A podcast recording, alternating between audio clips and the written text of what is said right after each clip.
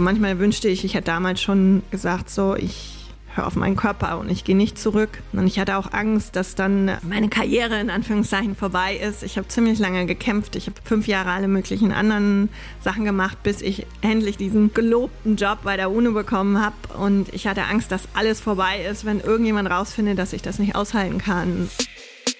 Hallo, ich bin Eva Schulz und das ist Deutschland 3000. Hier verbringe ich immer so eine gute Stunde mit Menschen aus ganz verschiedenen Bereichen, irgendwo zwischen Pop und Politik. Mein Ziel ist, diesen Leuten so zu begegnen, wie ihr sie vorher noch nie gehört habt. Deutschland 3000 soll euch, mich und meine Gäste auf neue Gedanken bringen, weil man, wenn man jemand anderes kennenlernt, auch immer ein bisschen was Neues über sich selbst erfährt. Diese Folge ist in vielerlei Hinsicht eine besondere Folge. Zum einen, weil ich dafür eine ziemlich umständliche Anreise hatte, noch dazu im Februar, als es gerade in vielen Teilen Deutschlands Minusgrade hatte und volle Kanne geschneit hat. Und dann aber vor allem, weil mein Gast jemand ist, die ausnahmsweise mal so gar nicht bekannt oder gar prominent ist, aber nichtsdestotrotz eine Geschichte hat, die mich total beeindruckt und die ich deshalb mit euch teilen will. Caroline Klose ist 35 Jahre alt und hatte eigentlich eine krasse internationale Karriere geplant. Sie hat an Elite-Unis in England und den USA studiert und anschließend für angesehene Entwicklungsorganisationen gearbeitet, wie die Deutsche Gesellschaft für internationale Zusammenarbeit und die UN, also die Vereinten Nationen. Sie hat, wie sie selbst sagt, ihren Traum gelebt, war in ganz vielen verschiedenen Ländern unterwegs, von Ägypten und Tunesien über Äthiopien, den Sudan bis Haiti, immer als Teil einer internationalen multikulturellen Gemeinschaft und ganz stark angetrieben durch den Wunsch, die Situation vor Ort zu verbessern. Aber dann passierte etwas, womit sie vorher nicht gerechnet hatte. Die vielen, teils echt heftigen Eindrücke aus den verschiedenen Krisengebieten stürzten sie selbst in eine Krise. Caroline bekam ein posttraumatisches Belastungssyndrom. Schließlich wurde es so schlimm, dass sie ausstieg. Sie verabschiedete sich schweren Herzens von ihrem Traum, ihrer Karriere und ihrem ganzen Lebenswandel und macht heute was ganz anderes. Gemeinsam mit ihren Eltern und einer Gruppe von engagierten Leuten baut sie ein inklusives Ökodorf auf dem Land. Ich habe mit Caro eine gute Stunde über ihre Erfahrungen in aller Welt gesprochen, über den Sinn und Unsinn von Entwicklungszusammenarbeit und die Frage, wie man die Welt verbessern kann, ohne sich selbst dabei kaputt zu machen. Für mich waren das super interessante und lehrreiche, aber zum Teil auch sehr bedrückende Einblicke. Deshalb an dieser Stelle einmal die Warnung, es geht stellenweise auch um Krieg, Gewalt und einen Suizid. Falls euch solche Themen stark belasten, hört euch diese Folge lieber nicht an. Meine erste Frage bei Deutschland 3000 ist immer, wo kommst du gerade her? Also gerade heute oder wie? Mhm. Ja, ich komme vom Homeoffice. Ähm, ich habe einen neuen Job am 1. Februar angefangen und das Büro ist eine halbe Stunde von hier entfernt. Aber heute Morgen habe ich äh, im Homeoffice gearbeitet, wie die meisten jetzt die meiste Zeit von uns jetzt arbeiten sollen. Und das habe ich bei uns im Ökodorf im Gemeinschaftshaus gemacht. Und dann habe ich mich aufs Rad geschwungen, um die zwei, drei Minuten zum Bahnhof zu fahren, um dich abzuholen. Das ist auch beneidenswert, dass alles so zwei, drei Minuten nur entfernt ja. ist im Hitzacker, während ich heute was vier Stunden unterwegs war mit, ich bin Zug, Regionalzug, Bus, Bus, Bus gefahren, um hier hinzukommen. Ja. Was glaube ich, dann kann man sich, ich glaube, wenn man das sich einmal so vor Augen führt, kann man sich schon vorstellen, wie ländlich wir gerade sind. Und das ist ja jetzt hier deine Heimat, war, oder ist es seit jeher, aber du hast bis vor zweieinhalb Jahren noch ganz, ganz anders gelebt, nämlich in New York. Ähm, was, ist, was vermisst du am meisten aus der Zeit oder aus der Stadt da? Vielleicht nochmal davor. Also ich bin erst seit einem Jahr zurück in Deutschland. Mhm. Ähm, also letztes Jahr Weihnachten bin ich zurück, also das Jahr davor. Und ähm, ich glaube, am meisten fehlen mir meine Freunde, ähm, die dort teilweise noch leben. Und so ein bisschen, ja, ich würde mal sagen, das Lebensgefühl. Also ich finde, ähm, im Guten wie im Schlechten ist in den USA, besonders halt in New York, alles ein bisschen ja, viel schnelllebiger und auch ein bisschen unkomplizierter und ein bisschen so, äh, wenn du irgendwas möchtest oder irgendwas willst oder dann, dann ist alles ziemlich schnell verfügbar. Du kannst dir das liefern lassen, du kannst irgendwo hingehen. Ähm, und die Mentalität der Leute. Also wenn du in Deutschland irgendwas erzählst, ähm, dann sind die Leute oft echt ein bisschen reservierter und vielleicht erstmal kritisch. Und in den USA, manche mögen das oberflächlich nennen, aber in den USA kommt dann viel eher mal so ein Zwischenruf, so, oh yeah, oder awesome, that's mhm. so awesome. Und wo halt Leute einfach mal mehr ihre Begeisterung oder. Feiern dich sofort. die alles, feiern ne? dich viel mehr. Ja. Ähm, und ich finde, dazu gehört auch eine Sache, die früher, bevor ich in den USA gelebt habe, ich auch immer so nachgeplappert habe, von wegen, die sind so oberflächlich, weil die fragen immer, hey, how are you, ohne zu wissen zu wollen, wie es dir wirklich geht. Mhm. Aber mittlerweile fehlt mir das so ein bisschen, dass wenn ich zum Supermarkt an der Kasse bin, erstmal nicht nur das, die Sachen aufs Band zu legen, sondern der andere Person ins Gesicht zu gucken und erstmal, hey, how are you? Mhm. Das ist weniger so, ich will wirklich wissen, wie es der Kassiererin oder dem Kassierer geht, aber ich, ich erkenne dich als Mensch an ja. und nicht nur als Person oder, oder automatisches weiß ich nicht was, ja. dass mir eine so Dienstleistung Moment der Aufmerksamkeit genau. füreinander. Ne? Und, und Anerkennung, gegenseitige Anerkennung, da ist ein Mensch. Mhm. Und ähm, das fehlt mir noch manchmal, mhm. äh, weil ich das eigentlich so ganz schön fand, auch im Alltag, wenn man irgendwie in den Bus einsteigt, erstmal den Busfahrer begrüßen, hey, how are you? Ja, ähm, ja das, das fehlt mir manchmal. Also die Caroline, die mir hier gegenüber sitzt, ungeschminkt, in Wanderschuhen, Jeans und Wollpulli, entspricht so gar nicht den Vorurteilen, die ich vielleicht aus ihrem Lebenslauf abgeleitet hätte. Den hatte sie mir nämlich vorher zugeschickt und er liest sich ziemlich elitär. Caro war auf einer internationalen Schule, hat in Indien Abi gemacht, später in Cambridge und an der New Yorker Columbia Uni studiert. Und das klingt ja nach großer internationaler Karriere, so mit Eckbüro im 20. Stock. Stattdessen sitzen wir hier im Dorfgemeinschaftsraum auf zwei alten roten Sofas. Da vorne in der Ecke steht eine Gitarre mit Friedenstaubenaufkleber. Wir müssen also einmal kurz zurückspulen. Was hat sie denn damals dazu bewegt, diese krasse und anspruchsvolle Karriere einzuschlagen?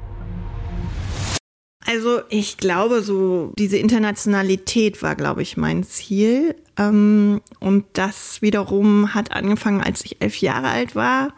Äh, da hatte meine Mutter mir von so einem internationalen Kindercamp erzählt. Und ich wollte da überhaupt nicht hin. Ich habe echt geheult und mich total gewehrt. Und ähm, sie hat mich dann irgendwie doch überredet. Und dann war ich vier Wochen lang bei einem internationalen Kindercamp in Darmstadt, total international Darmstadt. Und da habe ich mich einfach total wohl gefühlt, hatte das Gefühl, ich kann so sein, wie ich bin ähm, und gehöre dazu. Und ich glaube, das hat mich so geprägt, dass ich halt von da an immer wieder diese internationalen Kontexte gesucht habe, wo ich das Gefühl hatte, ich muss nicht in einer bestimmten Art sein, weil alle gleich sind, sondern es ist egal, wie ich bin, weil alle sind verschieden. Ähm, und ich glaube, das war so ein bisschen die Motivation äh, hinter der internationalen Schule in Hannover und dann auch später das äh, Internat und dann wollte ich einfach weiterhin auf Englisch studieren. Und damals waren die Studiengebühren in den US, äh, in England auch irgendwie ein Drittel oder noch weniger, was es jetzt, oder ein Zehntel von dem, was es jetzt ist. Also es waren irgendwie äquivalent zu deutschen Semestergebühren, also irgendwie 1200 Pfund im Jahr. Und das war halt viel günstiger als USA und deswegen habe ich es in England gemacht. Und äh, weswegen ich in Cambridge studiert habe, naja, ich war, habe halt irgendwie mich bei den besten Unis beworben und es probiert mhm. und ähm, bin da irgendwie reingekommen. und ähm, ja, dort habe ich mich dann gar nicht so akademisch gefühlt. Also ich glaube, die Außenansicht an diesen, von diesen Unis ist immer ganz anders als die Innenansicht, wenn man dort ist, weil wenn du irgendwie umgeben von super intelligenten Leuten bist, dann fühlst du dich selbst nicht mehr so wirklich intelligent. Mhm. Ähm, genau. Also ich glaube, es war nicht so irgendwie einen bestimmten Lebenslauf hinterherhecheln, sondern irgendwie Neugierde, ähm, ja, und diese Internationalität. Ich wollte unbedingt weiterhin auf Englisch meine Ausbildung, Weiterbildung machen. War dann diese Internationalität und dieses frühe, das klingt für mich so, frühe Erleben von multikulturellen Kontexten und Umgebungen, war das das, was dich auch politisiert hat? Weil du hast ja eigentlich auch, ich sag mal, eine sehr politische Karriere, in der überall, wo du warst, hast du versucht, die Welt ein Stück besser ja, zu machen. Schon. Mehr oder minder erfolgreich. Ich glaube, also, wenn du mich so fragst, auch bezüglich meiner Studienwahl, war so ähm, das Mitbekommen oder das Treffen von Leuten, die im Krieg aufgewachsen sind oder mit Krieg äh, irgendwie eine Verbindung hatten oder daran an Folgen gelitten haben. Ich glaube, das hat mich sehr politisiert. Also ich weiß noch, in Indien hatten wir dann ein Wochenende über den Kaschmir-Konflikt Und mich hat das total schlaflose Nächte bereitet und mich total fertig gemacht, dass ich das Gefühl hatte, ich weiß keine Lösung. Ich weiß keine Lösung. Wie kann man diesen Konflikt lösen, dass irgendwie beide Länder und die Leute, die dort leben, irgendwie in Frieden leben können? Und ich weiß noch, dass das für mich so, oh Gott, ich, ich möchte rausfinden, warum Leute sich bekriegen. Ich möchte rausfinden, wie es passiert, dass Leute so einen Hass gegeneinander aufbauen und und deswegen habe ich dann Sozial- und Politikwissenschaften studiert und halt so einen Fokus auf dann später Sicherheitspolitik im Master, weil, weil ich verstehen wollte, wie entstehen Kriege und wie können wir Kriege beenden und wie können wir Länder ähm, nach dem Krieg wieder aufbauen und wie können wir, wie können wir helfen, dass, dass Leute, die vorher verfeindet waren, wieder miteinander leben und reden können. Ähm, das war, glaube ich, so meine Motivation. Hm, und jetzt spule ich ein bisschen vor, aber diese Motivation hatte ich ja unter anderem zur UN gebracht. UN steht für United Nations, Vereinte Nationen. Und vielleicht können wir noch einmal kurz klären, was sind die überhaupt? Ja, die Vereinten Nationen ist die Nachfolgeorganisation von dem League of Nations, äh, Völkerbund. Und die wurden nach dem Zweiten Weltkrieg gegründet in San Francisco, um ja, um mehr Frieden auf der Welt äh, herzustellen, würde ich mal so sagen. Und also äh, am Anfang ging es in erster Linie um Frieden und dann ist noch vieles andere dazu gekommen, Menschenrechte, äh, wirtschaftliche Entwicklung, ähm, auch äh, Schutz von Arten, also viele Bereiche.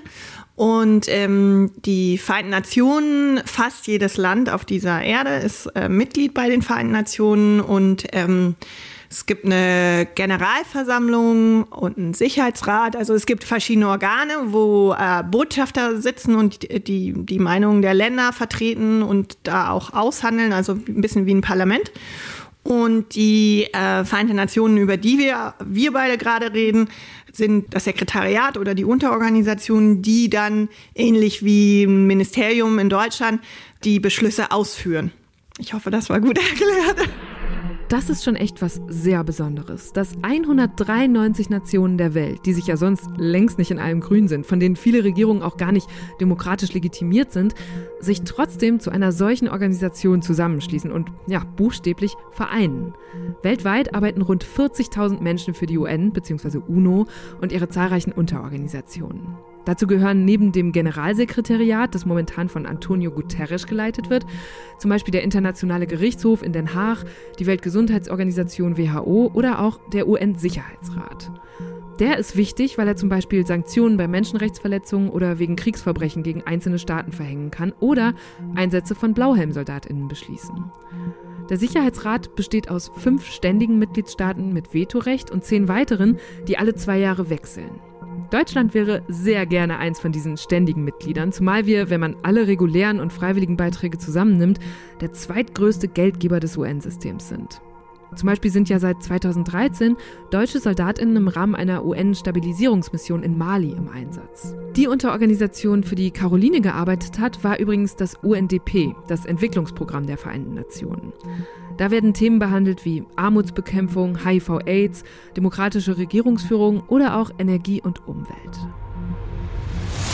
Und warum waren diese Vereinten Nationen mit ihren ganzen Unterorganisationen für dich damals so ein attraktiver Arbeitgeber? Also die Vereinten Nationen, anders als zum Beispiel das deutsche Außenministerium, ähm, ist ja zusammengesetzt, dort arbeiten Leute aus der ganzen Welt. Also es ist eigentlich wie dieses Kindercamp mit elf Jahren oder die internationale Schule, ähm, dass Leute aus allen Ländern der Welt zusammenarbeiten ähm, und sich für eine bessere Welt einsetzen. Und das fand ich halt toll, auch weiterhin auf Englisch arbeiten zu können. Und ähm, die Vereinten Nationen, das ist die Organisation auf der ganzen Welt, die so am meisten neutrale Legitimität hat. Also ähm, wenn du für eine nationale Regierung arbeitest oder für die NATO, ein Militärbündnis, ähm, dann wird das nicht überall auf der Welt von allen Akteuren anerkannt. Und ich würde mal sagen, die Vereinten Nationen, außer vielleicht von Terroristen, äh, werden die eigentlich von allen als neutral anerkannt, auch, auch von Kriegsparteien, solange das halt äh, keine Rebellen sind oder terroristisch agierende Akteure, sondern von Staaten werden die anerkannt. Und oft das auch. Das sind dann zum Beispiel die berühmten Blauhelme, die dann irgendwo genau. rein dürfen in Kriegsgebiete, um ZivilistInnen zu evakuieren. Genau, also ähm, oder humanitäre Hilfe, ähnlich wie das Rote Kreuz, äh, die halt in Kriegsgebiete rein können, ohne angegriffen zu werden. Und ähm, zum Beispiel äh, zwischendurch habe ich auch ähm, besonders durch meine Zeit in Haiti manchmal so dran gezweifelt, was die Vereinten Nationen überhaupt erreichen können. Und nach meiner Zeit in Haiti war ich dann wieder in New York und habe dort für äh, die Blauhelme sozusagen, also für das Sekretariat gearbeitet, die auch die Blauhelme entsenden. Und da haben wir teilweise Berichte bekommen. Ich habe auch äh, Israel, den Israel-Palästina-Konflikt betreut und ähm, manchmal haben die, gab es da eine Eskalation und die haben irgendwie Waffen aufeinander gerichtet an der Grenze und dann ist halt jemand von dem Blauhelm mit dem blauen Fähnchen schwenkend dazwischen gefahren und hat so gesagt, halt, stopp, ne, Leute durchatmen, nimmt mal wieder die Waffen runter, wir können das klären. Und es gibt eigentlich niemanden anderen, der so eine Fahne schwenken kann und wirklich von beiden Seiten anerkannt wird als neutraler Partner. Ähm, du hast ja dann in ganz verschiedenen Ländern gearbeitet. Was, wie muss ich mir da deine Aufgaben vorstellen? Ähm, ja, also meistens klingt spannender auf dem Papier als in echt, äh, weil Schreibtische und Computer sehen ziemlich überall gleich aus. Hm. Ähm, und viel meiner Zeit war wirklich hinter einem Computer, E-Mails beantworten, Sachen koordinieren, Projekte, äh, Projektantrag schreiben, Projektbericht schreiben, abstimmen mit Kollegen, mit anderen Organisationen. Und die Sachen, die mir aber am meisten Spaß gemacht haben, waren immer, wenn ich irgendwie Kontakt mit der lokalen Bevölkerung hatte oder mit meinen lokalen Kollegen. Von denen konnte ich immer total viel lernen. Konkrete Aufgaben, wirklich verschiedene. Also in Tunesien, da war ich bei einer lokalen Organisation, die unter anderem Trainings für äh, Kommunalpolitikerinnen mhm. oder so, Frauen, die ja. sich, die gerne in die Kommunalpolitik gehen würden und sich aufstellen lassen wollen, so ein Training, wie sie ähm, Wahlkampf machen, ähm, das könnte man in Deutschland auch gut gebrauchen, wenn man so die deutsche Frauenquote in der Politik, besonders mhm. in der Kommunalpolitik anguckt.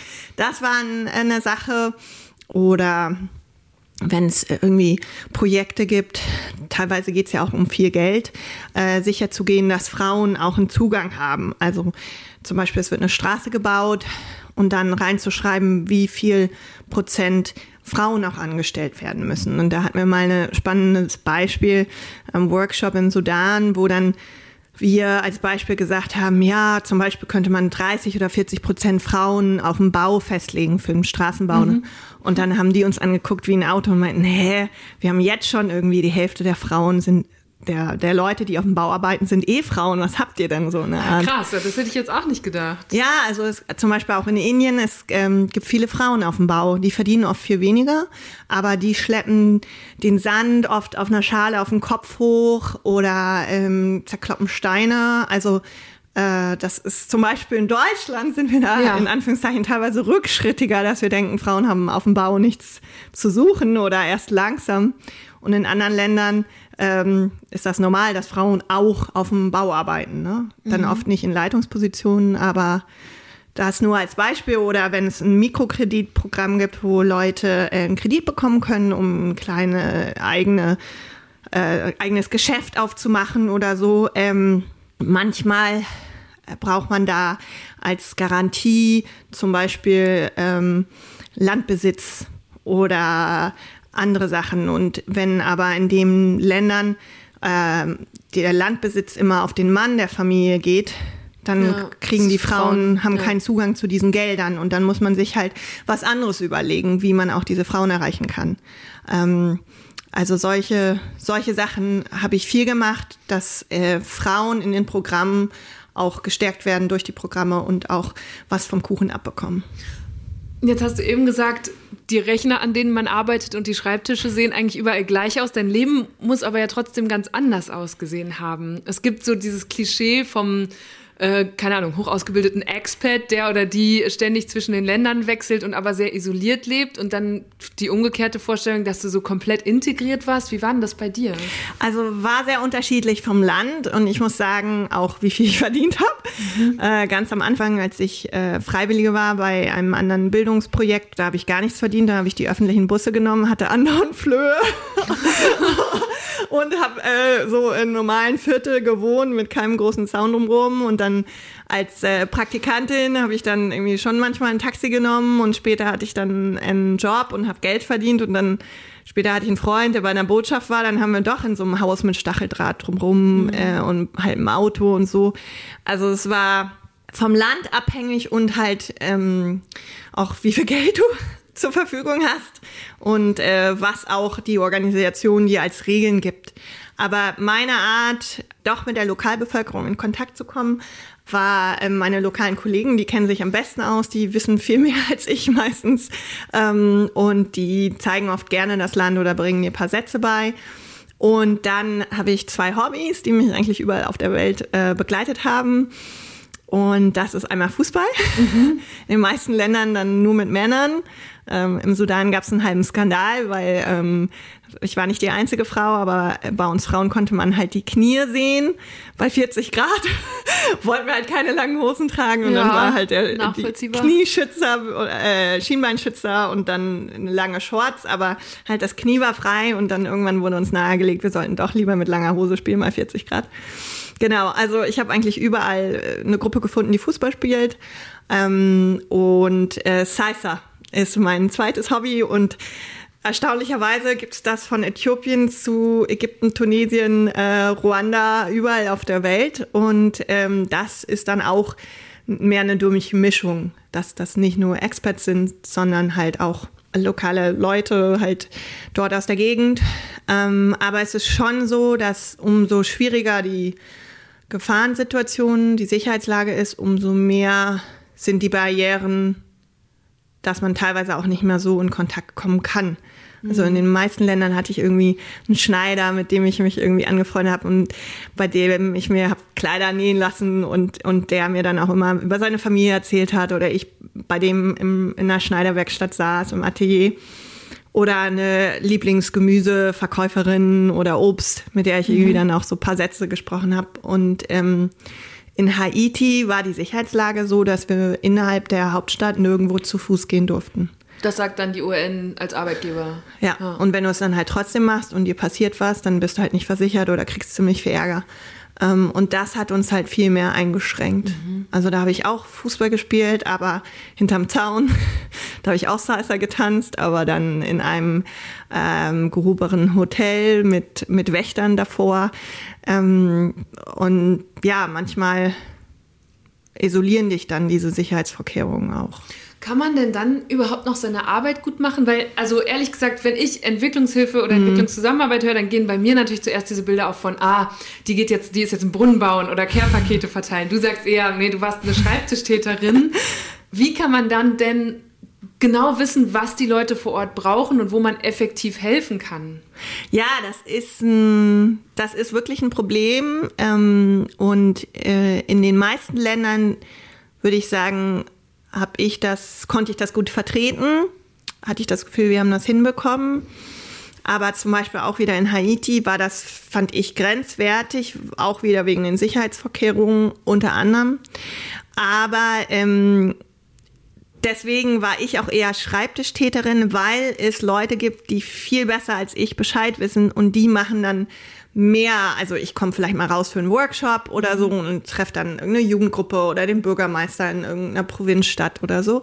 Aber so das alltägliche, die Care-Pakete verteilen, das machen eher lokale Kollegen, weil sie die, die Gegebenheiten kennen, die Sprache können und, muss man auch dazu sagen, weniger kosten.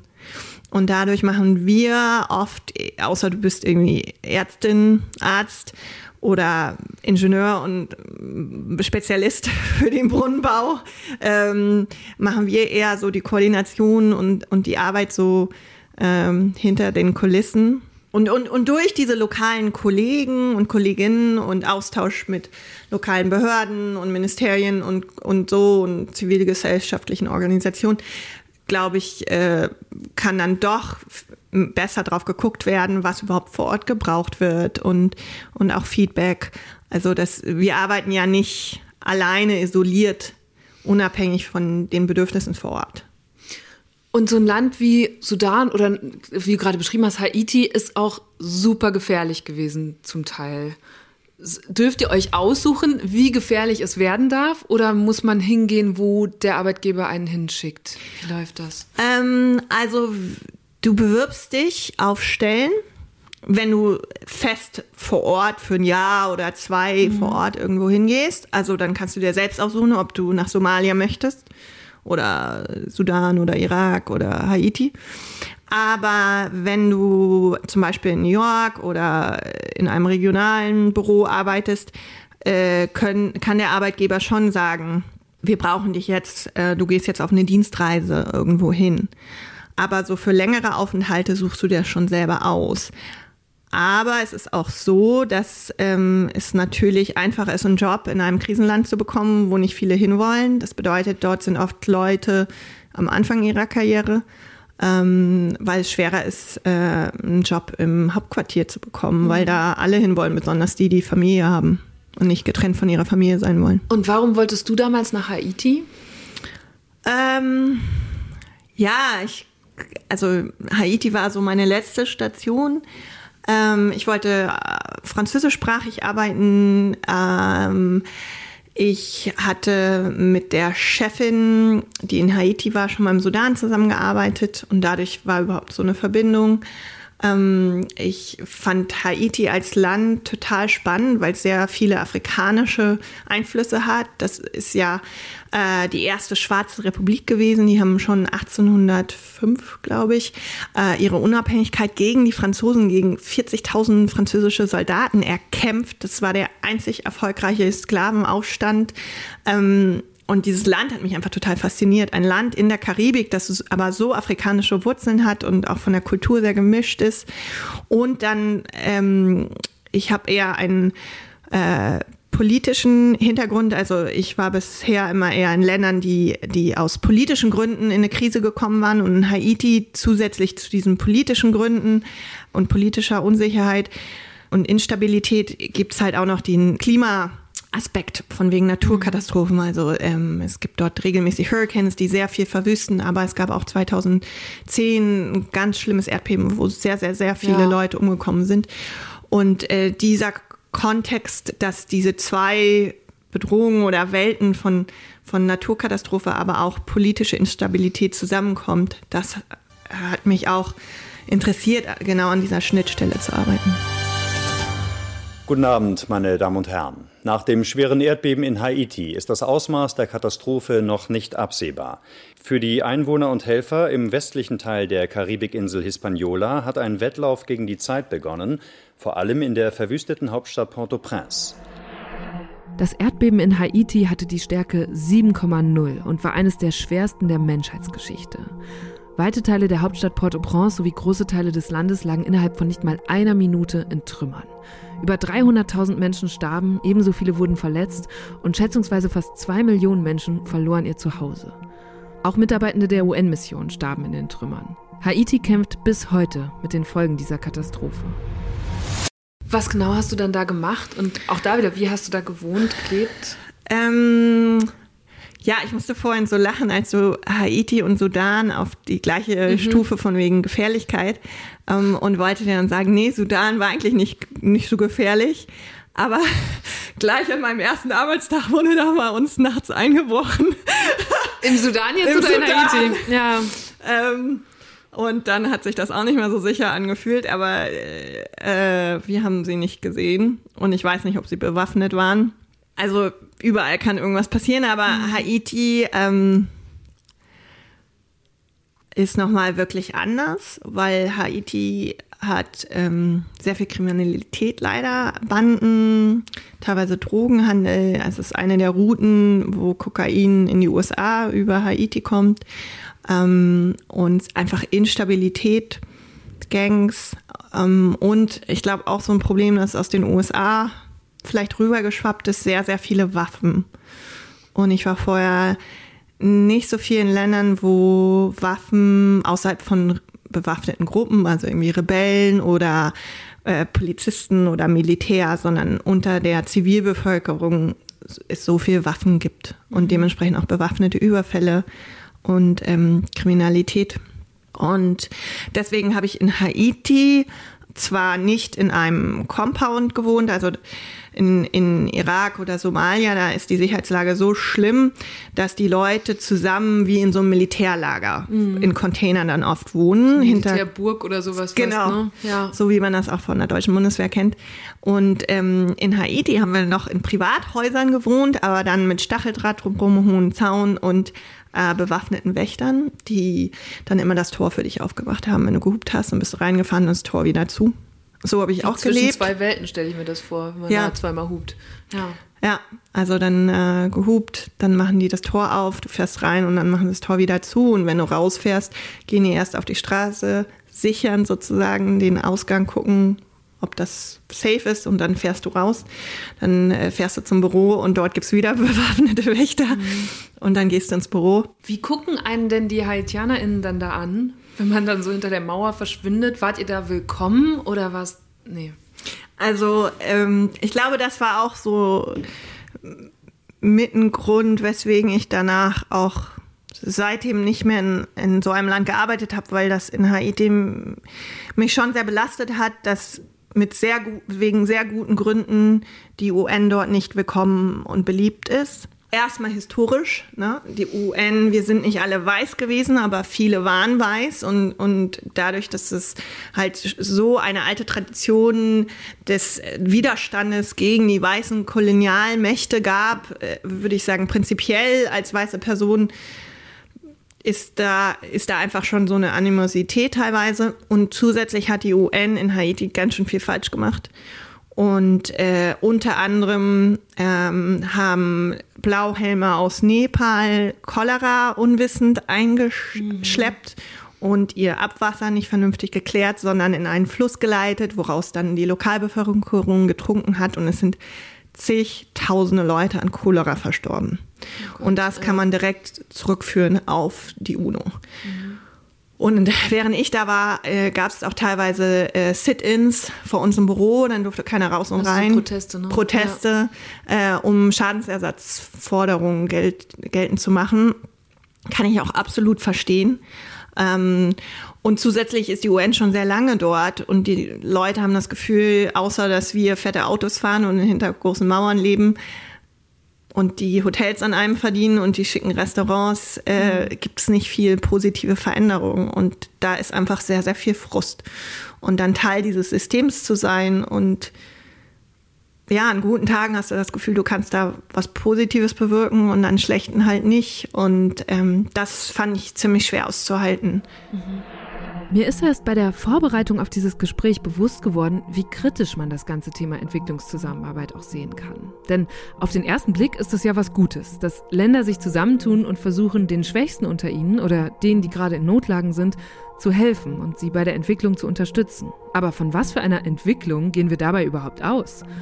Oft sind es kapitalistisch oder gar noch kolonialistisch geprägte Vorstellungen von der einen Richtung, in die sich Gesellschaften entwickeln sollen. Industrieller, produktiver, moderner. KritikerInnen sagen, Entwicklungshilfe fördere Korruption, untermauere Abhängigkeiten, indem sie zum Beispiel manche afrikanischen Länder in eine Opferrolle dränge und subventioniere indirekt schlechte Politik vor Ort. So haben zum Beispiel die Europäische Union und die deutsche Bundesregierung afrikanischen Staaten Unterstützung beim Aufbau einer eigenen Wirtschaft zugesagt. Zugleich exportiert die EU aber Hähnchenfleisch so billig in genau diese Länder, dass einheimische ProduzentInnen kaum Chancen haben. So zumindest die Kritik des Hilfswerks Brot für die Welt. Und das lässt einen dann schon ein bisschen ratlos zurück. Also so im persönlichen Kontakt, ich meine, die UN ist dort auch ein großer Arbeitgeber. Ähm, und natürlich werden ihr die Fahrer äh, ähm, nicht sagen, oh, ich finde dich blöd, mhm. geh mal bitte weg, weil die dankbar sind, dass sie halt einen Job haben. Aber ähm, so die Lokalbevölkerung auf der Straße, ähm, da waren wir nicht unbedingt willkommen immer. Und ähm, einmal sind wir aus Versehen in eine Straße rein, vorbeigekommen, wo vorher ein Studentenprotest war. Und ähm, ich weiß nicht, ob es daran lag, dass sie gesehen haben, da sitzt eine weiße Person mit drin. Ich war mit meinen lokalen Kollegen, aber ich bin halt weiß. ähm, oder ob es daran lag, dass auf dem Auto noch der Schriftzug erke zu erkennen war. Aber auf jeden Fall wurde ein Stein auf unser Auto geworfen und der ist dann auch direkt ähm, hinter mir, ist die Scheibe zersplittert. Und da habe ich auch noch mal so gemerkt, wie verwundbar wir eigentlich sind. Trotz der fetten Autos, die sind nicht gepanzert gewesen. Das haben teilweise Botschaften gehabt, aber wir sind in ungepanzerten, ungeschützten mhm. Autos gefahren, wo ein Stein oder auf jeden Fall eine Waffe, äh, da ist das überhaupt kein Schutz. Ähm, und dementsprechend hast du dich dann auch nicht so sicher gefühlt. Vor allem, weil du eben noch das Beispiel hattest mit dem, eigentlich die UN waren immer die, die überall die blaue Fahne mhm. schwenken können und da war es dann nicht, nicht so. so. Du warst insgesamt, warst du wie lange dort? Ein Jahr. Ein Jahr. Wie stark hat dich das damals belastet? Also, ja, also, es hat mich schon belastet. Viel, viel mehr als alle Länder, wo ich vorher war. Also, ähm, ich habe teilweise jeden Tag geheult.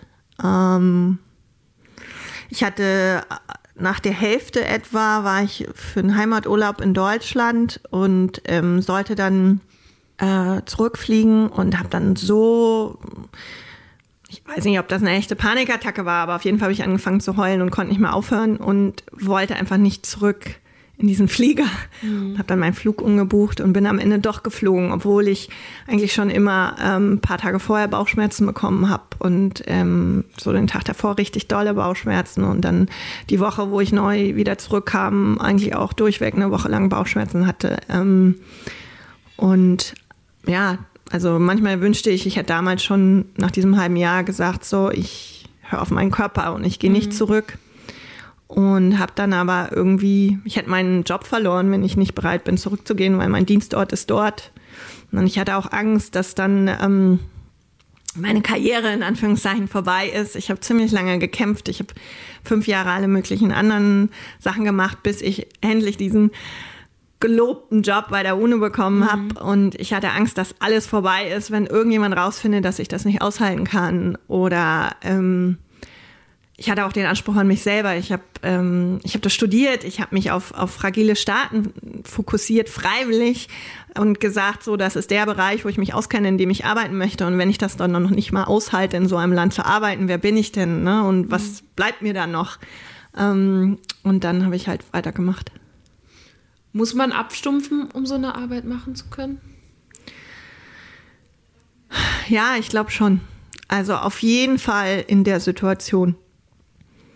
Ich habe danach äh, im Krisenzentrum, Krisenlagezentrum gearbeitet. Also, also danach meinst du, als der Job in Haiti das Jahr dann vorbei war und du quasi den Auftrag erfüllt hattest oder weil du gesagt hast, nee, ich schaff's doch nicht? Nee, ich habe den Auftrag erfüllt. Ich habe ein Jahr gemacht und ähm, habe dann aber nicht noch ein zweites Jahr gemacht.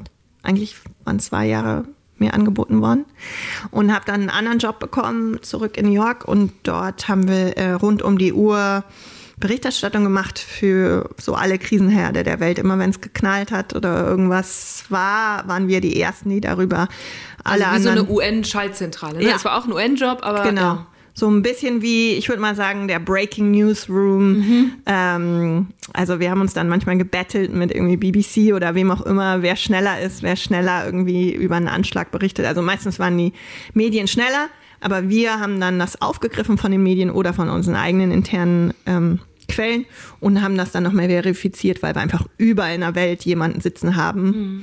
die wir anrufen können und fragen können zu bestätigen. Aber das heißt, das kenne ich ja auch von einigen Kollegen und Kolleginnen im Journalismus. Du, die dann auch in diesen Newsrooms sitzt, du hattest quasi die ganze Zeit nur damit zu tun, was alles Schlimmes auf der Welt passiert. Ja. Und hast darüber informiert. Ja, und hier noch ein Anschlag und da wieder x Tote und so.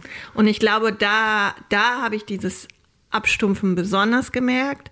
Da war ein äh, Personenschützer, der sich das Leben genommen hat. Der hat die Dienstwaffe gegen sich selbst gerichtet in Libyen.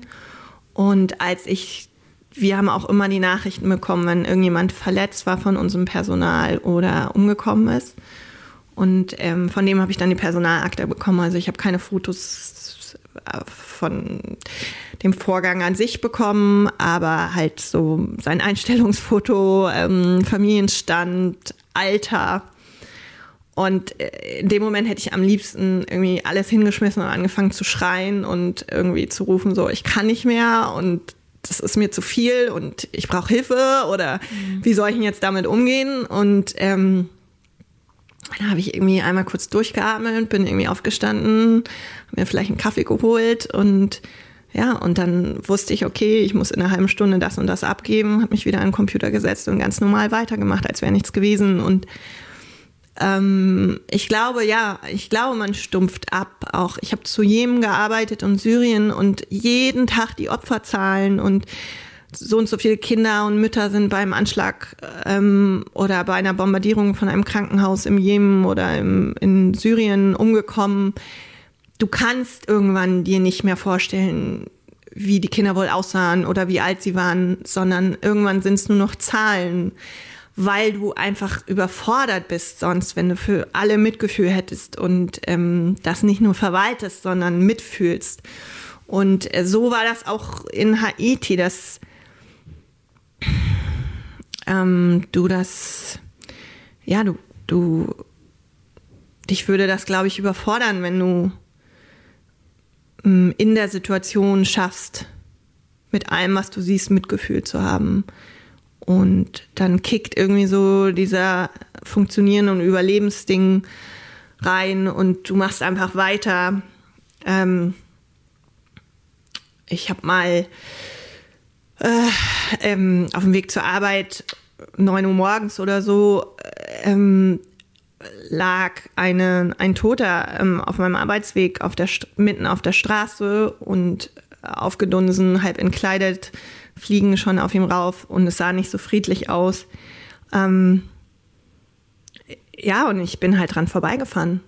Und normalerweise, wenn das in Deutschland gewesen wäre, dann hätte ich angehalten, die Polizei gerufen, in Deutschland wäre wahrscheinlich der nicht stundenlang im Berufsverkehr so liegen geblieben, sondern jemand hätte sich gekümmert und ihn zugedeckt. Ähm, ich bin halt weitergefahren und habe dann im Büro Bescheid gesagt, unserem Sicherheitsbeauftragten, und der meinte, ach ja, das passiert immer wieder. Wahrscheinlich äh, hat den, hatten die irgendwie keinen Sprit im Auto ähm, um Spurensicherung zu machen und deswegen wurde der noch nicht irgendwie von der Straße geholt und da muss jetzt erstmal irgendjemand hin und ähm, Tatort sichern und Beweise aufnehmen und dann erst kann er weggeräumt werden und ja, das ist normal und dann mhm. habe ich halt ähm, andere Kollegen angesprochen und meinte so, ja, äh, ist euch das auch schon mal passiert? So, ach ja, vor zwei Wochen, ja, ist ganz normal, das passiert immer wieder. Und ähm, ja, und daneben wurden dann irgendwie Bananen weiterverkauft, so als wäre nichts mhm. gewesen. Und ich glaube, für mich ähm, war schlimm, dass diese Person da lag. Aber was fast schlimmer für mich war, dass das Leben einfach so weiterging und so, als wäre nichts gewesen und gefühlt auch von mir erwartet wurde, dass ich weiter funktioniere. Und dann was saß ich im Büro und ich habe den ersten Toten in meinem Leben gesehen. Ich, ich, ich, ich wusste gar nicht, was ich mit, mit mir selbst machen soll. Und ähm, und ich habe dann versucht, mit Kollegen zu sprechen und die haben halt so, ach ja, ist ganz normal. Und dann dachte ich, okay, dann bin ich die, die nicht normal ist, dass ich äh, so unnormal darauf reagiere und ich muss jetzt einfach so schlucken und weiter funktionieren. Und dann habe ich mit einer anderen Kollegin, die auch neu war, äh, geredet und die meinte, boah, krass, aber sie wusste jetzt auch nicht, was sie mir sagen soll. Mhm. Und dann habe ich halt mit meinen Freunden noch in den USA geschrieben und meinte so, boah, das ist mir gerade passiert. Und die meinte auch nur so, boah, krass, aber was soll sie denn sagen? Ne?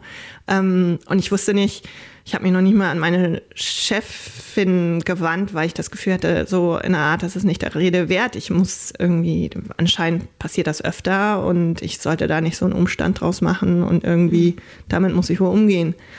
Ähm, ich hätte jetzt gedacht, dass dass, dass solche Dinge öfter passieren. Also als Außenstehende hätte ich gedacht, genau deshalb habe ich solchen Respekt vor diesen Jobs, die du da gemacht hast, du und deine Kolleginnen, weil es ja eben solche Länder sind, in denen Dinge passieren, die ich mir im behüteten mhm. Deutschland gar nicht ausmalen mag. Aber deswegen hätte ich auch gedacht, wissen alle darum und sind so ein gegenseitiges Hilfssystem, dass man da miteinander drüber redet, dass man einander darauf vorbereitet und dass man vielleicht auch Arten und Weisen hat, so damit einen Umgang zu lernen. Aber das klingt ja dann wirklich gar nicht so. Also, Ich hatte das Gefühl, das war eher so wie ähm, Kaisers neue Kleider. Wenn du die bist, die dann sagt so, boah, der Kaiser ist ja nackt, der hat ja gar keine Kleider an, dann, dann zerstörst du ja so ein bisschen die alternative Realität, die Leute aufgebaut haben. Also wenn du die Person sagst, boah, krass, was machen wir hier eigentlich? Ich, ich habe jeden Tag, äh, wenn ich irgendwie zur Arbeit fahre oder abends äh, vom Fußball komme, Angst, dass ich mit vorgehaltener Waffe überfallen werde und vielleicht sogar angeschossen oder erschossen werde. Was machen wir hier eigentlich? Dann müssten ja alle anderen auch anfangen, sich Gedanken zu machen. Und dann würde das ganze System ja vielleicht nicht mehr funktionieren. Also ähm, ich habe dann, ich habe dann mal abends Angst gehabt, irgendwie ähm, von einer Bar oder irgendwo nach Hause zu fahren und meinte dann zu Bekannten so, ja, Kollegen, ähm, ja, ich habe ein bisschen Angst, ist ja jetzt schon dunkel. Und dann meinte der, ach, mach dir keine Sorgen, Leute werden auch irgendwie samstags am helllichen Tag überfallen. So, oder halt so, ja, jetzt komm mal runter, das kann ja jederzeit passieren, jetzt musst du mhm. nicht irgendwie Angst Also da wird man dann zynisch, um irgendwie damit umzugehen, womöglich. Ja, also ich glaube, so, es wird halt normal. Und um weiter zu funktionieren, musst du halt auch so tun, als sei es normal. Und also ich habe jetzt gelernt, dass Trauma eine normale Reaktion auf eine unnormale Situation ist. Aber ja. während du dort drin bist, hast du das Gefühl, du bist unnormal, weil du so eine Reaktion hast. Und du machst dann irgendwie weiter.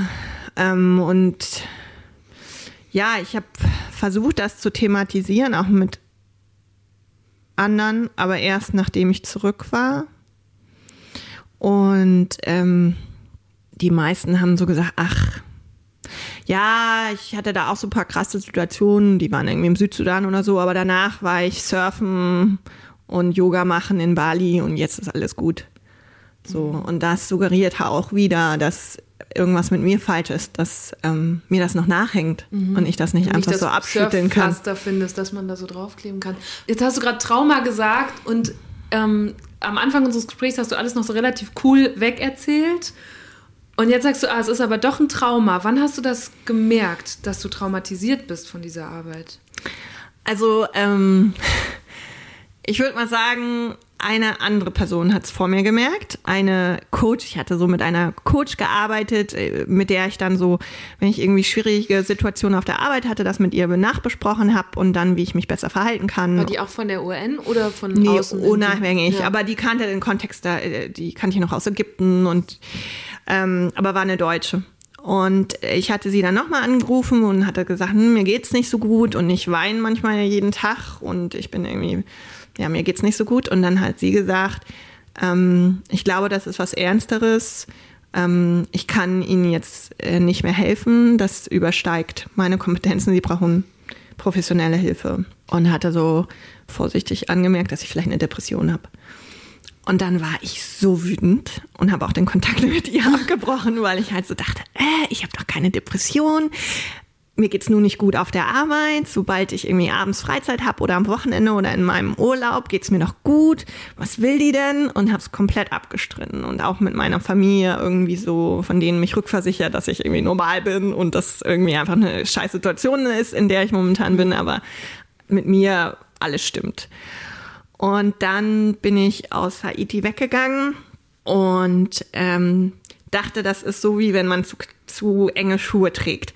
Während du die trägst, tut's weh, aber sobald du die Schuhe ausziehst, nach kurzer Zeit fühlen sich die. Füße wieder normal an. Ja, und ähm, diese kurze Zeit war vorbei und mir taten immer noch die Füße weh. Also ich habe gemerkt, dass meine schlechte Stimmung und meine innere Unruhe und meine Traurigkeit und, und einfach so Sachen, die ich alles auf die Situation geschoben habe, ich habe zwar die Situation verlassen und ich war dann im sicheren New York, beziehungsweise dann später in Deutschland auch zu Besuch und ich konnte das nicht abschütteln und ich habe das mitgenommen. Ich dachte, das bleibt alles dort. Ich dachte, so gefährliche Situationen und Stress vorbei. Ich steige jetzt in den Flieger und jetzt ist wieder alles gut und ich bin die Alte. Und dann habe ich irgendwie gemerkt, nee, irgendwie geht's mir nicht gut. Und dann hat das aber nochmal dreiviertel Jahr gedauert oder über ein halbes Jahr, bis ich mir mich getraut habe, Hilfe zu holen. Und dann bin ich zu dem internen ähm, Betriebspsychologen gegangen von der UNO und habe gesagt, mir geht's nicht gut, ich glaube, ich brauche Hilfe. Ähm, und dann meinten sie, ja, das können wir hier nicht leisten. Suchen Sie sich einen Therapeuten oder Therapeutin außerhalb, suchen Sie sich Hilfe außerhalb. Und manche haben sie irgendwie Liste von Therapeuten, Therapeutinnen, die da die sich auch damit auskennen, auskennen, mit dem, was du erlebt hast, so, ne? Äh, oder die auf Trauma spezialisiert sind, meinen sie, nie, fragen sie einfach rum.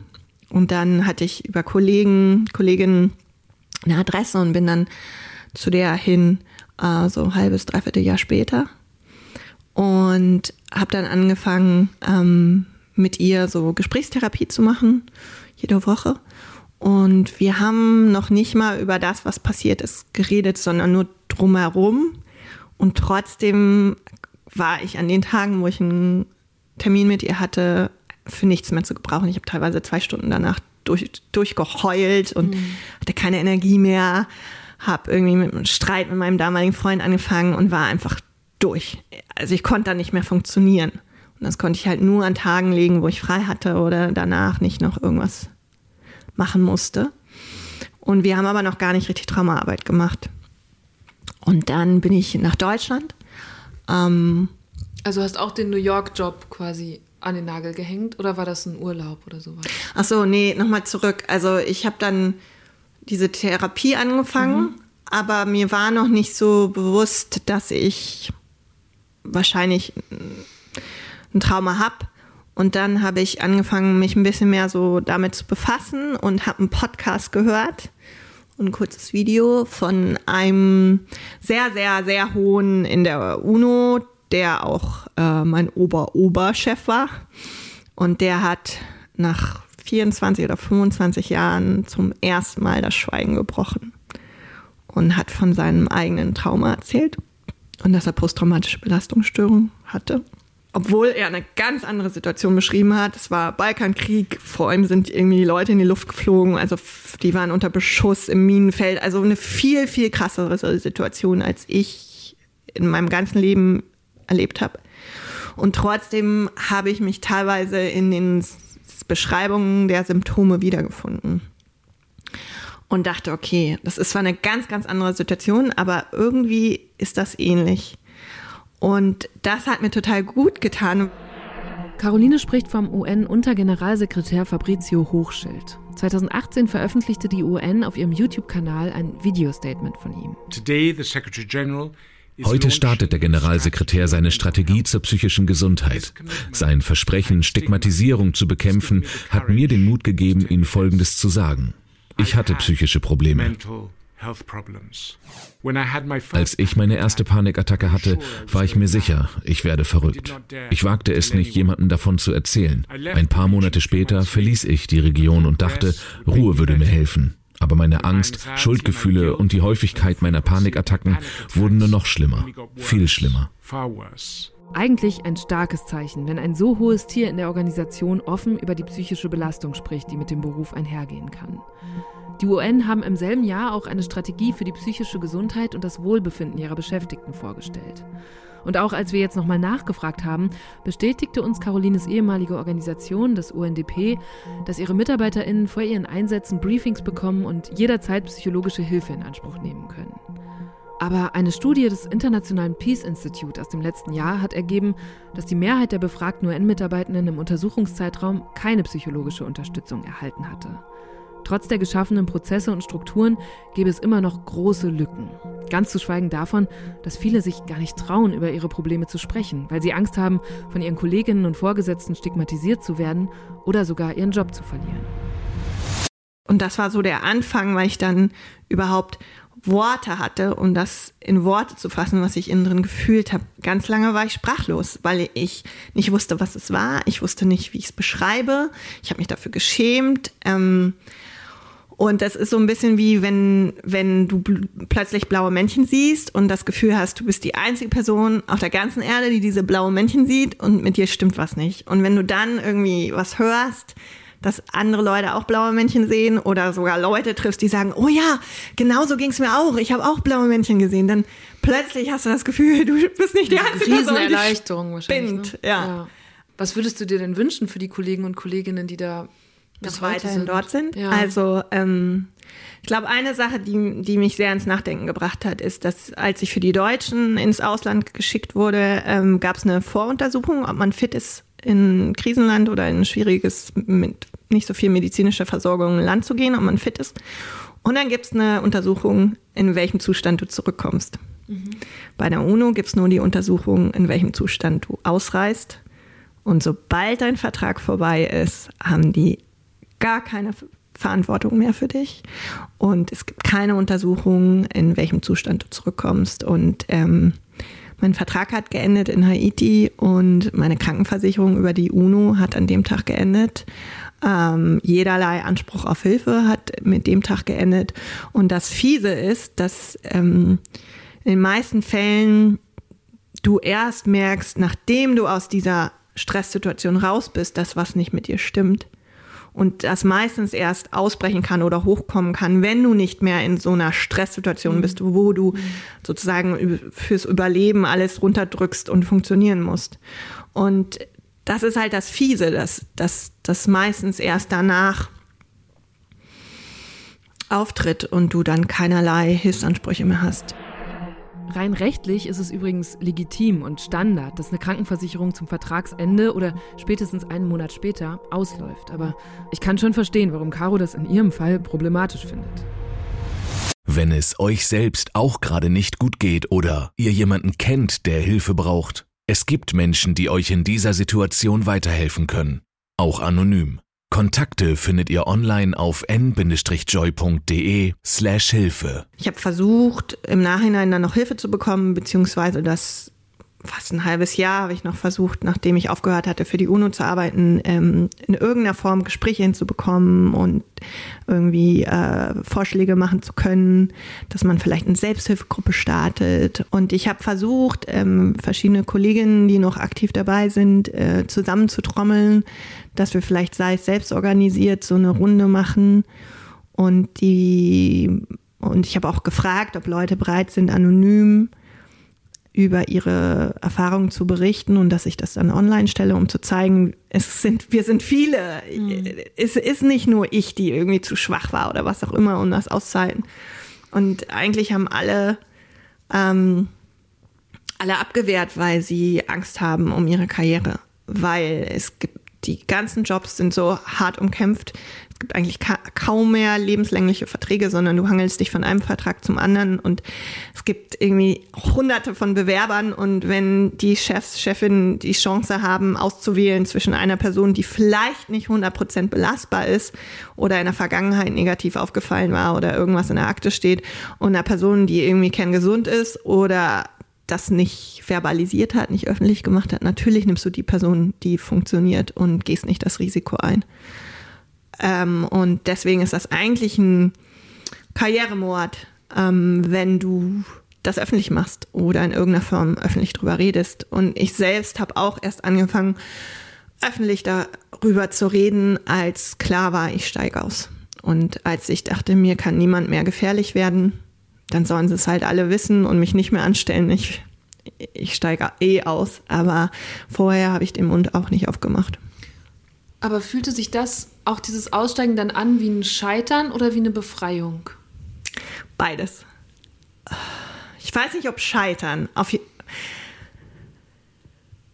es war mit ganz viel Schmerz verbunden. Das war mein Lebenstraum. Das war was, wo ich seit ich denken kann, seit Teenager dran gearbeitet habe. Seit Darmstadt. Seit Darmstadt mit elf Jahren irgendwie dran gearbeitet habe, um dort hinzukommen und wo dich natürlich auch viele bewundern oder denken, du rettest die Welt und, und ähm, die wissen ja auch gar nicht, wie wenig man selbst äh, gefühlt einen Impact hat oder wie es einem damit geht. Aber nach außen hin natürlich klingt das spannend und ähm, ich, mein ganzer Lebensstil hing von meinem Job ab. Ähm, ich, ich, ich hatte ein spezielles Visum für die USA. Ich hatte speziell, äh, ich konnte auf einer diplomatischen Schalter mhm. einreisen, obwohl ich keine Diplomatin war, aber wir hatten so einen anderen Status. Ich konnte überall an exotischen Orten Urlaub machen. Ich habe Freunde in aller Welt. Freunde in aller ja. Welt. Und ich hatte unglaublich tolle Kollegen, die irgendwie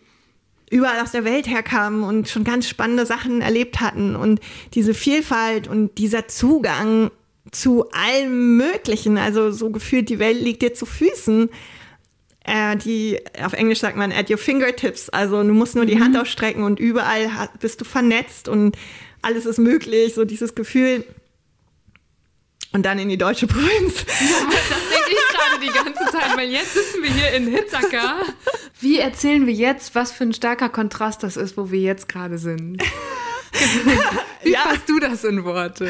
Also ähm, ich sitze hier nicht im Kostüm mit äh, Jackett und Strumpfhose und äh, Businesskleid ähm, und irgendwie Perlenohrringe, sondern ich sitze hier mit meinen Wanderstiefeln und äh, ja, normalerweise würde ich meine Bauhose anhaben und mit einer orangenen Warnjacke hier über die Baustelle stapfen.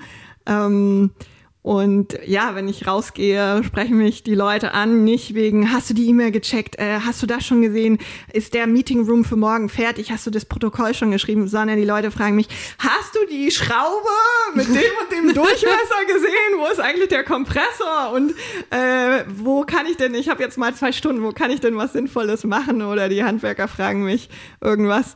Also hier wissen die meisten Leute auch gar nicht, aus welcher Welt ich vorher kam, weil ich bin Deutsche, ich sehe deutsch aus, ich spreche, was auch immer deutsch aussehen.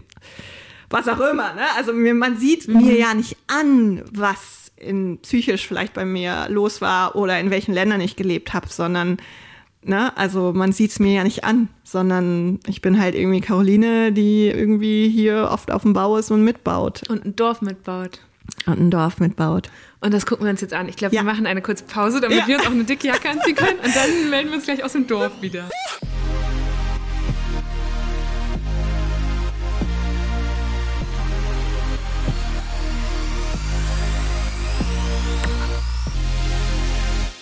Erzähl mal, also jetzt machst du statt Entwicklungsarbeit in Sudan oder New York auf einmal ein Dorf in Hitzacker bauen. Ja, ich würde mal sagen, Entwicklungsarbeit auf dem, im ländlichen Raum. Ja.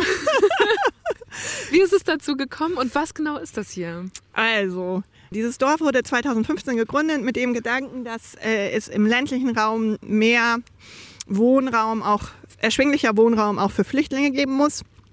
Und äh, die Idee war, ein Dorf zu bauen, wo äh, 100 Geflüchtete wohnen können, 100 junge Menschen, jüngere Menschen, junge Familien und 100 ältere Menschen. Mhm. Und wir stehen jetzt hier im ersten Bauabschnitt von diesem Dorf. Wir sind etwa ein Drittel der Häuser steht hier und dann. Ach, so groß wird es also noch, weil ich sehe ja, ja. jetzt schon eins, zwei, drei, vier, fünf, sechs, sieben, acht, neun, zehn Häuser ungefähr, oder? Ja, ja, elf so. sogar. Elf, Man muss sagen, die sind elf. alle so nur zweistöckig. Genau. Obenrum ist immer mit Holz verkleidet und je immer, das Holz ist immer ein bisschen in einer anderen Farbe gestrichen. Genau. Und deswegen sieht es so ganz schön bunt aus, ohne jetzt so kitschig oder grell zu sein. genau. Mir gefällt es sehr gut. Und ähm, dieses Dorf wurde 2015 gegründet und 2016 habe ich da den Stand entdeckt. Ähm, und meine Mutter ist seit zwölf Jahren Pflegefall, Halbseitenlähmung nach einem Schlaganfall. Mhm. Und deswegen hatten wir, meine Eltern und auch meine Schwester und ich, so nach einer Alternative gesucht, weil klar war, meine Eltern können nicht alleine auf dem Land alt werden. Und äh, dann habe ich meinen Eltern davon erzählt und meine Mutter lag mit Migräne unterm Baum und mein Vater meinte, oh, ich habe schon so viel mit Leuten geredet, ich habe keine Lust mehr. Und ich habe gesagt, nein, ihr müsst da unbedingt hin. Ich habe denen schon von euch erzählt und habe die da hingeschleppt. Ja, und seitdem sind die Feuer und Flamme und ich auch, aber ich habe das halt immer so aus der Ferne verfolgt. Mhm, und für deine Eltern halt. Für meine nicht Eltern. als Job oder für dich. Nee, und als ja. ich dann äh, in Deutschland zu Besuch war, war ich dann immer mit dabei. Aber ich hatte halt nicht gedacht, dass ich je hier hinziehen würde, weil ich dachte, erstmal nicht Deutschland und wenn Deutschland, dann auf jeden Fall Berlin. Du warst auf dem interkontinentalen Jet-Set-Trip sozusagen, ja. ne? Ja. Und dann, als ich so komplett die Notbremse gezogen habe und einfach mal ja, gemerkt habe, ich muss runterkommen. Das ging auch nicht sofort. Also äh, manchmal fühle ich mich sehr schlecht, weil ich das Gefühl habe, am Anfang dachte ich, ich bin schuld an Corona.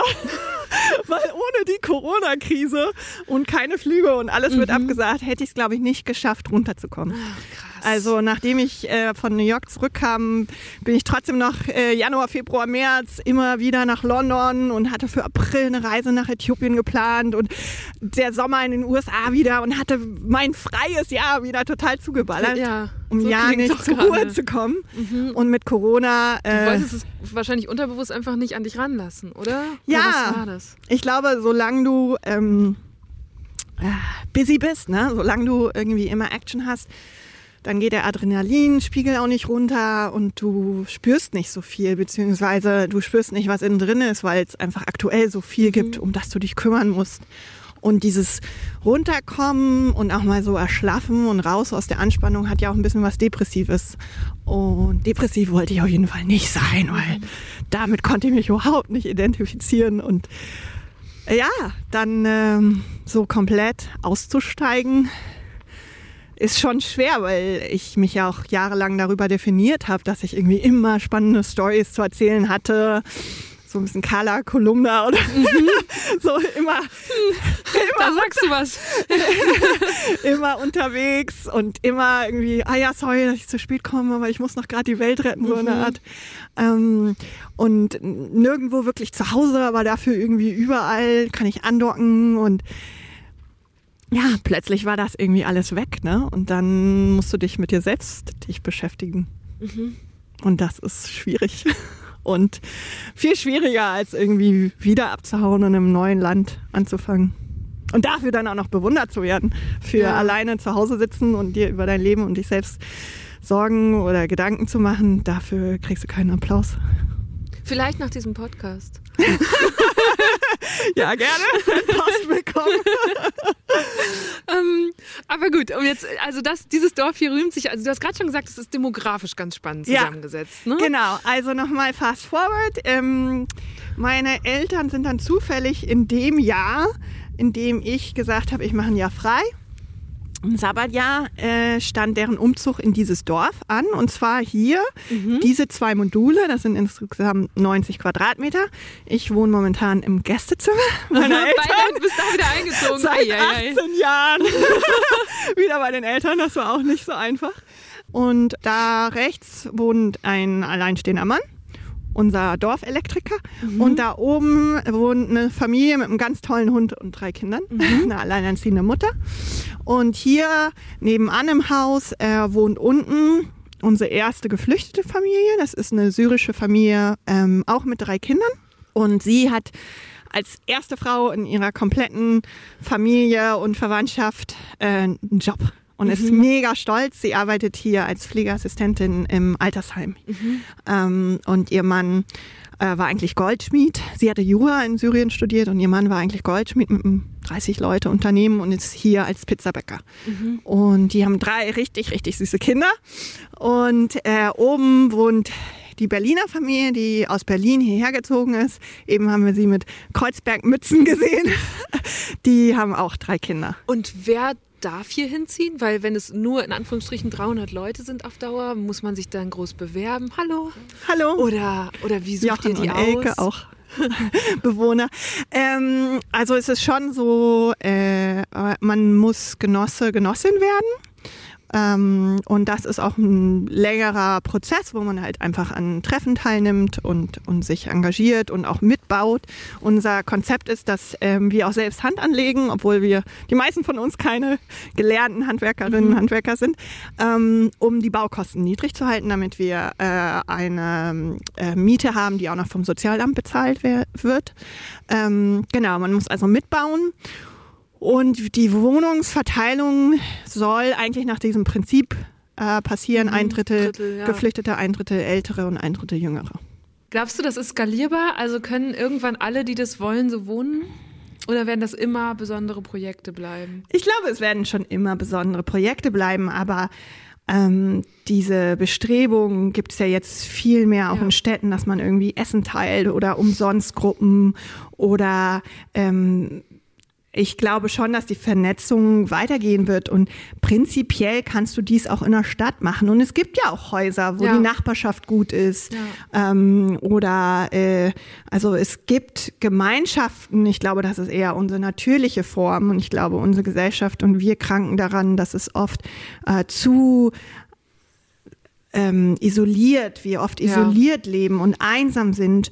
Und ähm, ich glaube, das ist eher back to the roots, was zurück zu unserem natürlichen Bedürfnis, in, in Gemeinschaft zu sein und uns gegenseitig zu helfen. Und die meisten Menschen helfen gerne. Und ich glaube, das einfach so ein bisschen voranzubringen und offen zu sein, ähm, ich glaube, dass das eigentlich uns alle viel glücklicher machen würde.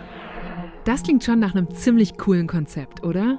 In Zeiten von Wohnungsmangel und steigenden Mieten entscheiden sich immer mehr Menschen in Deutschland für genossenschaftliches Bauen oder Wohnen. Im Grunde ist es so eine Art Mittelweg zwischen Mieten und Kaufen. Statt einer Immobilie, die sich viele ja auch gar nicht leisten könnten, erwirbt man Genossenschaftsanteile. Die können ein paar hundert, aber auch mal ein paar tausend Euro kosten und zahlt dann für seine Wohnung verhältnismäßig wenig Miete. Denn Genossenschaften müssen keine Gewinne erwirtschaften, sondern sind gesetzlich dazu verpflichtet, so zu arbeiten, dass ihre Mitglieder profitieren. Und die haben wiederum ein lebenslanges Wohnrecht. Es kann ja keine Vermieterin Eigenbedarf anmelden oder sowas. Aktuell gibt es in Deutschland rund 2000 Wohnungsgenossenschaften mit gut 2,2 Millionen Wohnungen. Aber falls ihr jetzt denkt, super, da ziehe ich direkt ein, freut euch nicht zu früh. Gerade in Großstädten sind die natürlich heiß begehrt. Man hat oft lange Wartezeiten. Das Ganze lohnt sich also in erster Linie für Leute, die langfristig planen können und nicht alle paar Jahre umziehen wollen. Für die ist dann auch der Anreiz größer, sich selbst bei der Planung oder sogar beim Bau einzubringen. So wie hier Caroline im Dorf. Und das heißt, du hast dann jetzt hier auf einmal Hand angelegt. Also bei den fertigen Häusern teilweise ähm, kann ich äh, den Lehmputz habe ich gemacht. Ähm, aber wir können jetzt mal in Haus 7 gehen. Das wird nämlich die internationale WG, die ich mhm. hier auf dem Lande aufmache. Ähm, da soll dann ein Zimmer für internationale Freiwillige sein und ein Zimmer mit wechselnder Bele Belegung, ein Zufluchtszimmer mhm. wo Leute, die einfach mal eine Pause brauchen und äh, oder ihr Deutsch verbessern wollen oder einfach mal ja raus aus ihrer aktuellen Situation ähm, mit geflüchtetem Hintergrund hier unterkommen können. Und äh, genau, und ein Zimmer für mich. Ist jetzt ein bisschen kalt hier. Also das ist ein modernes Fachwerk.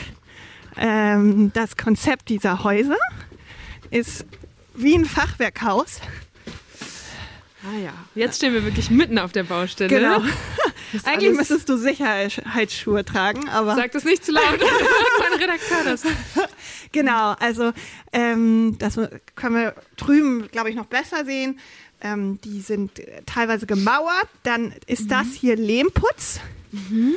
Und das ist eine Leichtbauwand ähm, die ich verspachtelt habe. So eine Zwischenwand. Die hast du verspachtelt? Die habe ich verspachtelt. Ich war die große Spachtlerin und war mit lauter weißen Flecken auf den Klamotten. Die, die schon gespachtelt haben, wissen, was ich meine. Und irgendwie Muskelkater, Tennis, Ellenbogen hier immer am Spachteln. Das ist auch ganz spannend. Wir versuchen mit möglichst wenig Energie zu bauen, also mhm. Niedrigenergiehäuser von wegen Heizen, aber auch schon in der Herstellung.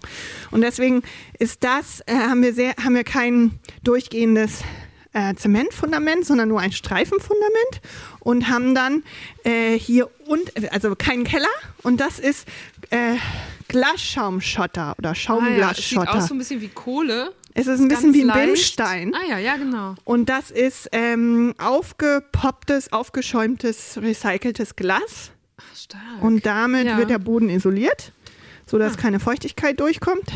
Genau. Aber das habe ich zum Beispiel hier verspachtelt. Und das wird jetzt dann auch mein, mein Zimmer. Mit, Schön. Mit ähm, Wandheizung. Ja, das haben wir eben ja in einem anderen Gebäude schon gesehen. Da, oh, das könnt ihr euch, das ist so gut. Da kommt ist die ganze äh, Wand, die Lehmwand ist beheizt und äh, strahlt diese Wärme richtig ab. Oh.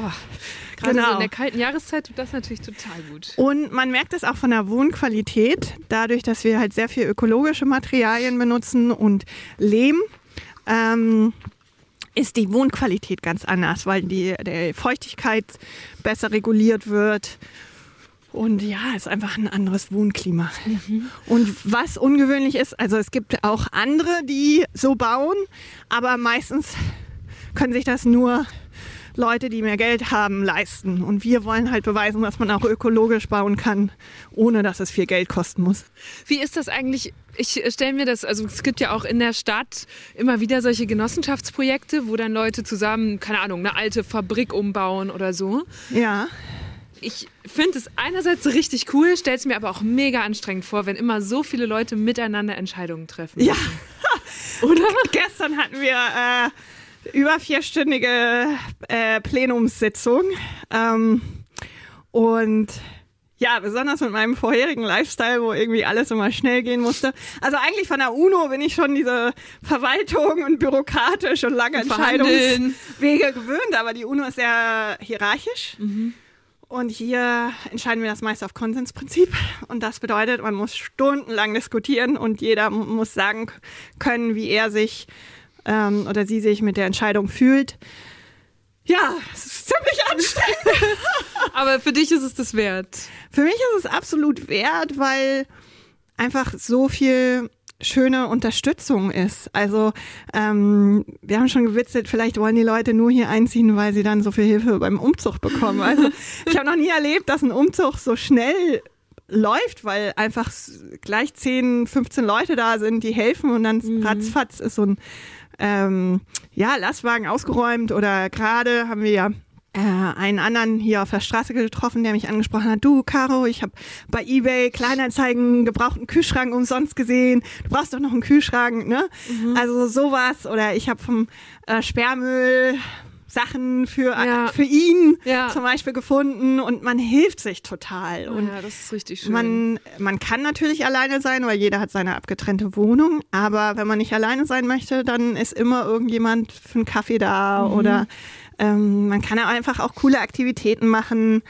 Und ähm, besonders als es mir nicht so gut ging, war diese Baustelle, ich witze immer, wir müssten hier eigentlich eine Burnout-Klinik errichten für alle gestressten Leute, ähm, weil äh, es ist, glaube ich, mit der erste Ort, wo unabhängig von meiner Leistung, egal wie viel ich pro Tag arbeite oder wie viel ich schaffe oder wie viel ich heben kann, bin ich willkommen und bin Teil der Gemeinschaft und mittags gibt es ein Essen für alle und ähm, ja, also meine Mutter zum Beispiel sitzt äh, zu Hause und kann nur noch mit Hilfe gehen und sie baut hier nicht mit und trotzdem ist sie willkommen und Teil dieser Gemeinschaft und diese Solidarität und ja, einfach, ähm, du darfst hier sein. Punkt. Mhm. Egal. Ähm, wie viel du leistest. Ähm, und das hat mir total gut getan. Plus äh, die Arbeit ähm, mit den Händen zurück in den Körper. Ähm, am Ende des Tages siehst du, wie viel du geschafft hast. Du siehst, wie irgendwie die Mauer wächst, wenn du ja. Stein auf Stein legst. Was du gelernt hast auch. Ne? Ich meine, ja, absolut. was hätte Cambridge Caro dazu gesagt, dass sie irgendwann diese ganzen Bauvokabeln äh, wie selbstverständlich hier im Interview benutzt oder hier die Wände spachtelt? Äh, ich glaube, die hätte das schon damals cool gefunden, mhm. weil mir das irgendwie immer wichtig war oder mich konnten alle Gemeinschaftsprojekte begeistern. Also in Gemeinschaft würde ich auch Klo putzen, habe ich auch schon gemacht. Also mhm. ähm, solange die, der Gemeinschaftsgedanke und das für eine gute Sache ist, aber ich glaube, früher hätte ich mir das nicht so zugetraut. Mein Vater witzelt immer, dass ich jetzt mehr Oberarmmuskeln habe als er. ähm, ja, also es ist einfach auch cool, sich jetzt mehr zuzutrauen. Ne? Und ja. ich habe einfach so viel Respekt vor dem Wissen ähm, der Handwerker und Handwerkerinnen, die hier bauen und, und ihr Wissen mit mir teilen und so geduldig sind, bis ich irgendwie weiß, wie man einen Akkuschrauber gut benutzt. Und ja. da, von denen lerne ich einfach total viel und das macht so Spaß. Und es ist einfach auch eine nette Gemeinschaft, so auf dem Bau. Genau, und hier sehen wir diese ähm, gemauerten Lehmziegel. Mhm. Und das Besondere ist, dass das nicht äh, ungebrannter Lehm ist. Ach, Normalerweise krass, ja. werden Ziegeln genau, ja gebrannt. Ja.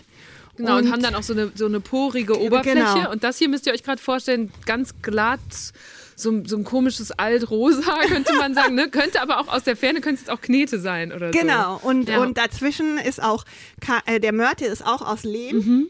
Und die sind nicht gebrannt, diese Steine, erstmal, weil sie dann noch atmungsaktiver sind und so, fürs Wohnklima mhm. besser. Und weil das, glaube ich, 60 oder 70 Prozent weniger Energie frisst in der Herstellung. Die werden luftgetrocknet. Und wir haben halt, wie gesagt, schon versucht, von dem Auswahl der Materialien in der Herstellung äh, ökologischer zu sein, weil wir weniger Energie verbrauchen. Ich finde es gerade richtig cool zu sehen, wie gut Caroline sich hier mit einem auskennt und genau weiß, aus was für Materialien dieses Haus gebaut wird, was die verschiedenen Schritte sind und so weiter. Irgendwann werden diese Wände hier verkleidet und gestrichen sein, aber sie kennt jede Schicht darunter. Ich glaube, dadurch wohnt man dann hier auch noch mal ganz anders. Und überhaupt vermitteln mir die Baustelle und auch die ganzen Leute hier den Eindruck, es ist gar nicht so schwer. Alle können das lernen und jede und jeder darf das auch, wenn er oder sie will und bekommt dann Hilfe dabei. Auf mich wirkt das alles so ein bisschen wie ein linksalternatives Bullabü. Fast zu schön, um wahr zu sein. Und sag mal, alles ist so sozial und solidarisch, ökologisch, nachhaltig, erschwinglich. Wo seid ihr mit all diesen Idealen mal an eure Grenzen gestoßen? Oh, oft. Also ich glaube, falls hier junge Leute zuhören, die Lust haben auf so ein Projekt, bitte melden, weil äh, wir sehr viel Interesse in der älteren Altersgruppe äh, haben. Also da ist die Warteliste ziemlich lang. Aber von Geflüchteten und von eher jüngeren Leuten und jungen Familien ähm, ist es schwerer oder da gibt es einfach nicht so viel Bewerber, weil die halt oft auch nicht so das Geld und die Zeit haben, um hier über Jahre mhm. reinzubuttern, bevor sie dann hier einziehen können. Oder sich als junge Leute vielleicht auch noch nicht festlegen wollen. Genau, ne? das war auch mein Problem. Ja. ähm, genau. Also das würde ich mal sagen, ähm, ist so Hauptdiskussionsteil. Genau. Und du hast gerade, wenn uns jetzt junge Leute zuhören, die vielleicht auch eigentlich so eine Biografie anstreben wie deine oder ich sag mal so einen Lebenslauf und sagen, ich will die Welt besser machen. Wo geht das, ohne dass man sich selbst dabei kaputt macht? Was würdest du denen mm. empfehlen? Dass äh, du niemanden und die Welt nicht retten kannst, wenn du nicht selbst darauf achtest, dass es dir gut geht dabei. Und du dann auch die Reißleine ziehst oder mal eine Pause machst, ähm, wenn du merkst, dass das bei dir an die Substanz geht ähm, und ich glaube, es ist auch total wichtig, äh, sich selbst und seinen Werten treu zu bleiben. Also ich glaube, für mich war es dann auch wichtig auszusteigen an dem Punkt, wo ich das Gefühl hatte, ich mich auch sehr an dem Job geklammert habe wegen dem Lebensstil. Weil ich einfach so auch nicht süchtig, aber also der Lebensstil, der damit einhergeht, war mir dann irgendwann fast genauso wichtig wie die Arbeit und die Inhalte und, und die Werte, weswegen ich da eigentlich äh, überhaupt angefangen habe. Und ich glaube, dann ist ein guter Punkt auszusteigen, weil wenn ich, ja, um sich weiter gut in den Spiegel sehen zu, schauen zu können, muss man sich halt fragen, inwiefern stimmt das noch mit dem überein, weswegen ich überhaupt mal äh, das angetreten bin und habe ich das Gefühl, ich kann was Positives verändern.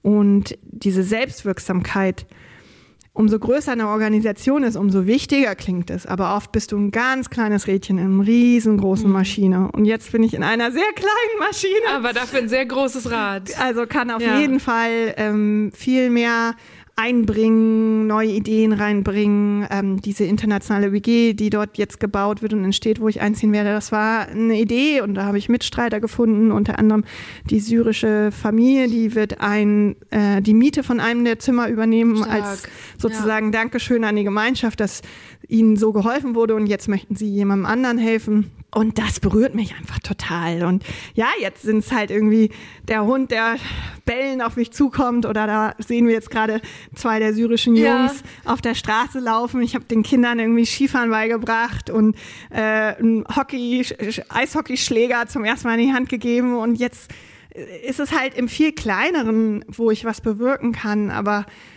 viel direkter und, und persönlicher. Und ich glaube, ich weiß nicht, was einen langfristig glücklicher macht. Früher habe ich es halt versucht, im Großen was zu verändern und jetzt im Kleinen. Mhm. Das finde ich ein sehr schönes Schlusswort. danke, dass du das mit mir geteilt hast heute. Richtig schön. Ja, danke, dass du die weite Reise auf ja. uns genommen hast und ähm, ja, und äh, ja, aber offen dafür war es zu sehen, was für innovative Sachen hier auch auf dem Plattenland entstehen. Beeindruckend. Das war eine gute Stunde mit Caroline Kloser. Ich habe danach noch lange über das nachgedacht, was sie gerade zum Schluss gesagt hat, dass man im Großen und im Kleinen was verändern könne. Ich bin gar nicht sicher, ob man das wirklich so unterscheiden sollte. Was ich aber mitnehme, ist, dass jeder für sich selbst rausfinden muss, wie er oder sie was verbessern, einen Unterschied machen kann, ohne sich dabei selbst kaputt zu machen. Und dass man dabei unbedingt in sich hineinhören muss, anstatt auf das, was andere sagen. Für Caroline war das ein langer Prozess und ich empfinde es als sehr besonders, dass sie den heute so öffentlich teilt.